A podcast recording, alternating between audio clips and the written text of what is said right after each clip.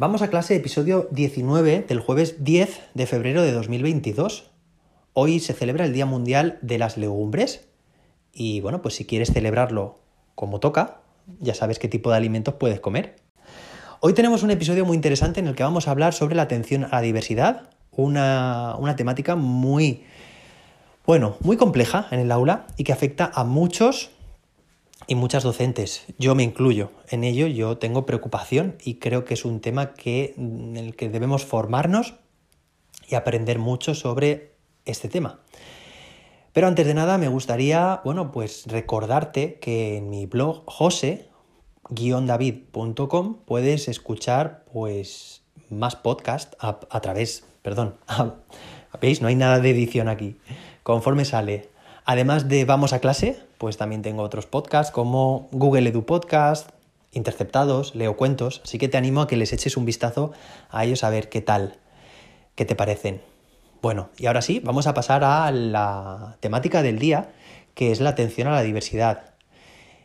Pero me gustaría también eh, abrir hoy una sección, una nueva sección, ya sabes que estamos dándole forma a este podcast, que van a ser las preguntas de la audiencia. A ver qué tal funciona. Yo no lo he probado hasta ahora, pero Spotify ofrece la opción de que tú, como oyente de este podcast, si estás escuchando, como digo, desde Spotify, puedas enviar, enviarme una pregunta en forma de texto. Así que te animo a que si tienes cualquier duda sobre algún enfoque, alguna metodología, alguna, alguna dificultad, sí, o problema que tengas en clase, con algún alumno, con alguna familia, con algún, no sé, tipo de evaluación, con algún conflicto que ha habido, o bien, por otro lado, si quieres compartir alguna recomendación, alguna propuesta, algo que estés haciendo y que te funcione muy bien en el aula y quieras compartirlo con el resto de docentes, pues yo estaré encantado de recibirlo y, bueno, pues hacer leerlos aquí para que para poder compartirlos en,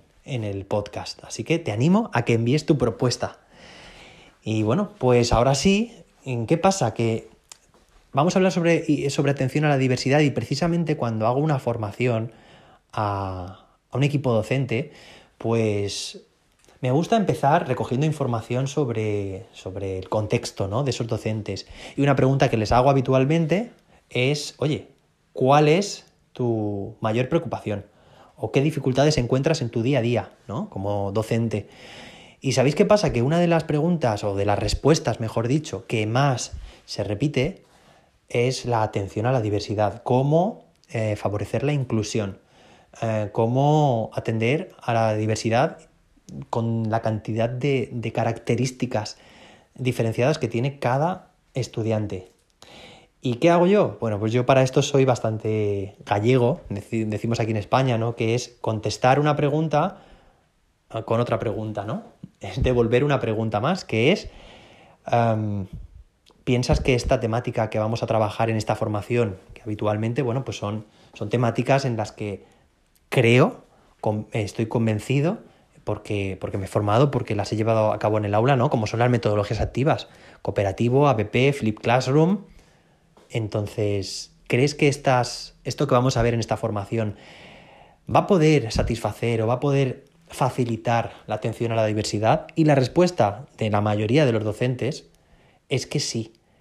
Están convencidos de que eso que vamos a trabajar se puede, mm, digamos, mejorar, mm, digamos que eso puede mejorar la atención a la diversidad. Y eso, bueno, pues fijaos porque partimos una formación con una predisposición muy importante del profesorado. Es que cree y piensa que lo que vamos a ver es útil. ¿Para qué? Para poder dar solución a, sus dificultades, preocupaciones o problemas. Y bueno, llegados a este punto de la atención a la diversidad, yo recuerdo, no sé qué profe fue, pero cuando después de estudiar magisterio, estudié psicopedagogía, y una de las, uno de los profes nos comentó, nos hizo, eh, bueno, nos transmitió una metáfora, decía, mira, el docente eh, puede ser, es como si fuera un jarro de agua, lleno de agua. Y sus alumnos son recipientes que están debajo a la espera de recibir ese agua. Bueno, a la espera, están ahí. Y tú como docente lo que haces es verter el agua sobre ellos. Claro, evidentemente, pues habrá zonas que te dejes sin cubrir tanto o zonas en las que estés más tiempo vertiendo agua. Los recipientes, imagínatelos con formas completamente distintas, formas, tamaños, la boquilla o la abertura del, recipiente, pues hacia un lado, hacia otro, más grueso, más, más fino, ¿vale? Imaginad, ¿eh? Una variedad ingente de, de, tipos diferentes de, recipientes, vasos, tazas, copas, etc. Bueno, pues una vez que como docente has vertido agua sobre tu alumnado, todos y todas acabarán teniendo la misma cantidad de agua. Más aún, todos y todas acabarán teniendo agua. Es que ni eso.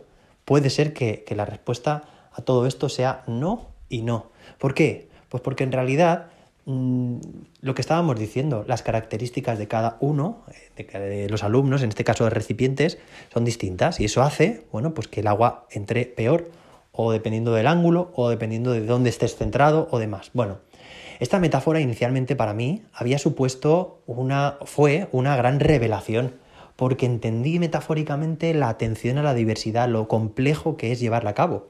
Sin embargo, con los años me di cuenta de que esta metáfora correspondía a un paradigma que se llama de educación bancaria, ¿no? Es decir, ¿qué pasa? Que el docente es el agente activo, que está vertiendo agua sobre su alumnado, que es un agente completamente eh, pasivo, y el alumnado lo que hace es recibir y acumular ese conocimiento. Claro, eso es una educación, ya digo, bancaria, transmisiva, transmisora, perdón. ¿Y qué pasa? Pues que, no, que, que por ahí no van los tiros.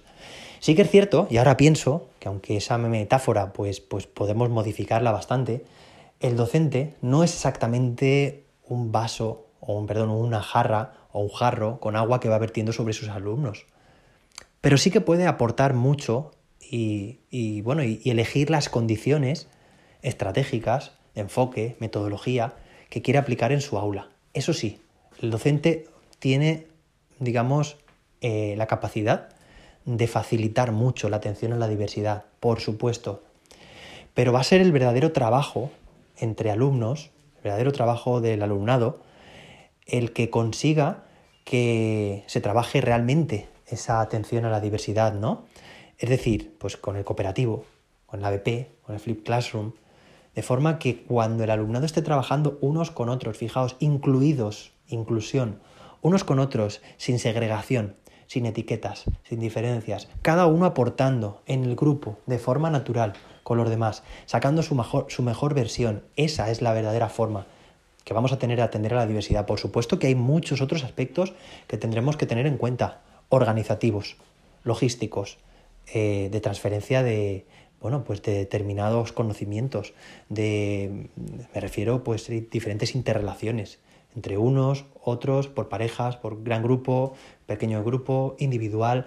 Va a haber mucho que hacer.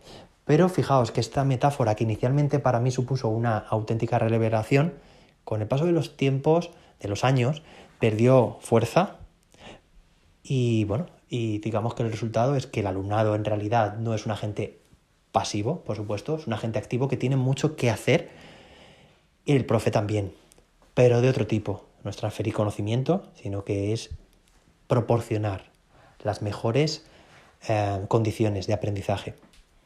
Bueno, pues hasta aquí el episodio de hoy. Espero que te haya gustado esta metáfora y su evolución en mi concepción. Y bueno, nos escuchamos mañana, viernes, último episodio de la semana. Espero que tengas un fantástico jueves.